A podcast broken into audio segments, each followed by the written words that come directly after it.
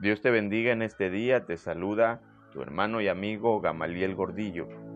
En este día para reflexionar en el capítulo 10 del libro del profeta Isaías. Recuerda, si no has leído este capítulo, te invito a que vayas a tu Biblia, lo leas y continúes escuchando este audio. Hoy permíteme titular este, esta pequeña reflexión diciéndote, no orgullo, sí fe. Los primeros versos de este capítulo continúan con la denuncia del pecado hacia Israel de parte de Dios que se inició en el capítulo anterior. Dice el verso 1, hay de los que dictan leyes injustas y prescriben tiranía. Hay un castigo para los que dictan leyes que no son justas. Hoy, nuestra sociedad está rebosada de leyes injustas Tristemente nuestros dirigentes, nuestros gobernantes y representantes buscan establecer en nuestro país leyes que dañan al débil, al pobre, incluso al no nacido. En días pasados, como ejemplo, se ha puesto a votación o se ha discutido en algunos eh, círculos políticos una vez más el aborto. Y digo una vez más porque es un tema que está siendo eh, recalcado, que está siendo repetitivo. Y me pregunto yo, ¿para algún bien? Para la destrucción de un ser indefenso en el vientre. Ahora, también a su tiempo, dice la palabra, hay castigo, hay consecuencia de estas personas que están buscando dictar leyes injustas. Porque recordemos, nuestro Dios es justo. En el verso 5 encontramos que Dios había usado a la nación de Asiria para juzgar a su pueblo. Recordemos que Dios es soberano y que Él lleva a cabo sus planes a pesar de la gente que lo rechaza. Y en este caso, la nación de Asiria era una nación que rechazaba a Dios, pero incluso fue instrumento de Dios para corregir, para disciplinar a su pueblo por el pecado que estaba cometiendo. Asiria, cuando logra conquistar muchas naciones, muchos territorios, incluidos el de la nación de Israel, del norte, el pueblo de Dios, él, Asiria y su rey, se llenó de orgullo y por ese orgullo Dios también lo castigaría.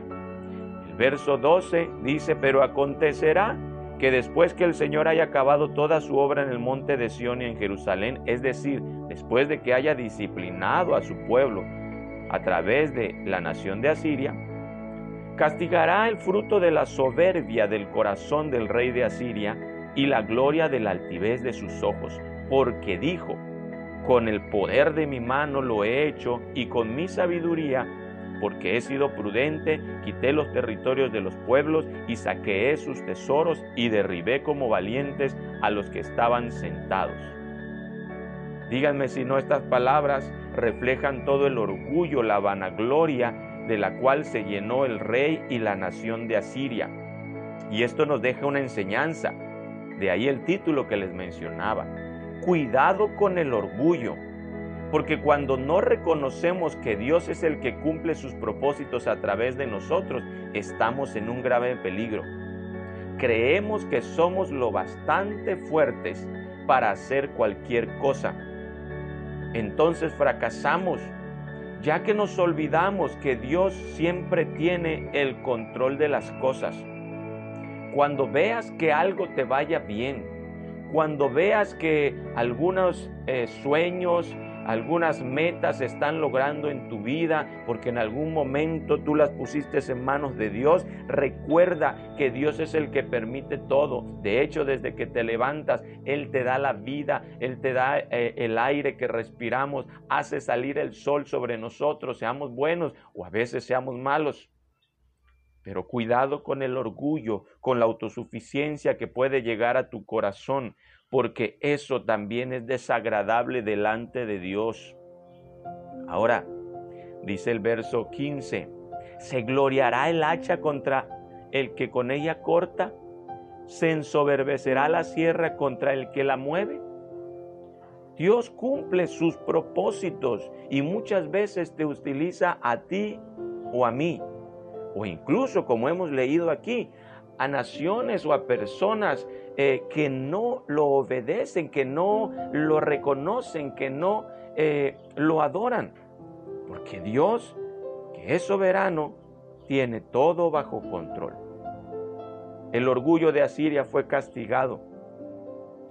En el año 612, después de que él fue instrumento para disciplinar y castigar al pueblo de Israel, al pueblo del norte, el pueblo de Dios, la capital de Asiria, Nínive, fue destruida.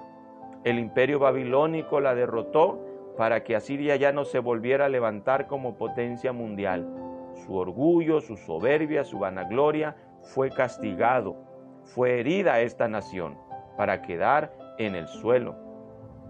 Pero dice la Biblia en el verso 20, Acontecerá en aquel tiempo que los que hayan quedado de Israel y los que hayan quedado de la casa de Jacob, nunca más se apoyarán en el que los hirió, sino que se apoyarán con verdad en Jehová, el Santo de Israel. Hemos hablado comentando capítulos anteriores que precisamente el pueblo de Dios comenzó a depender y a, y a buscar la ayuda de esta nación de Asiria, la misma que vino a destruirlo. Pero ahora, después de esto, un grupo pequeño del pueblo de Dios dejaría de depender en Asiria o en cualquier otra nación y comenzaría a confiar totalmente en Dios. Aquí está la segunda parte del título que les he mencionado. No orgullo, sí fe. El peligro es el orgullo, la vanagloria, la soberbia. Lo que necesitamos lo que es proactivo, lo que es bendición, es volver nuestra mirada a Dios, es poner nuestra confianza totalmente en Dios.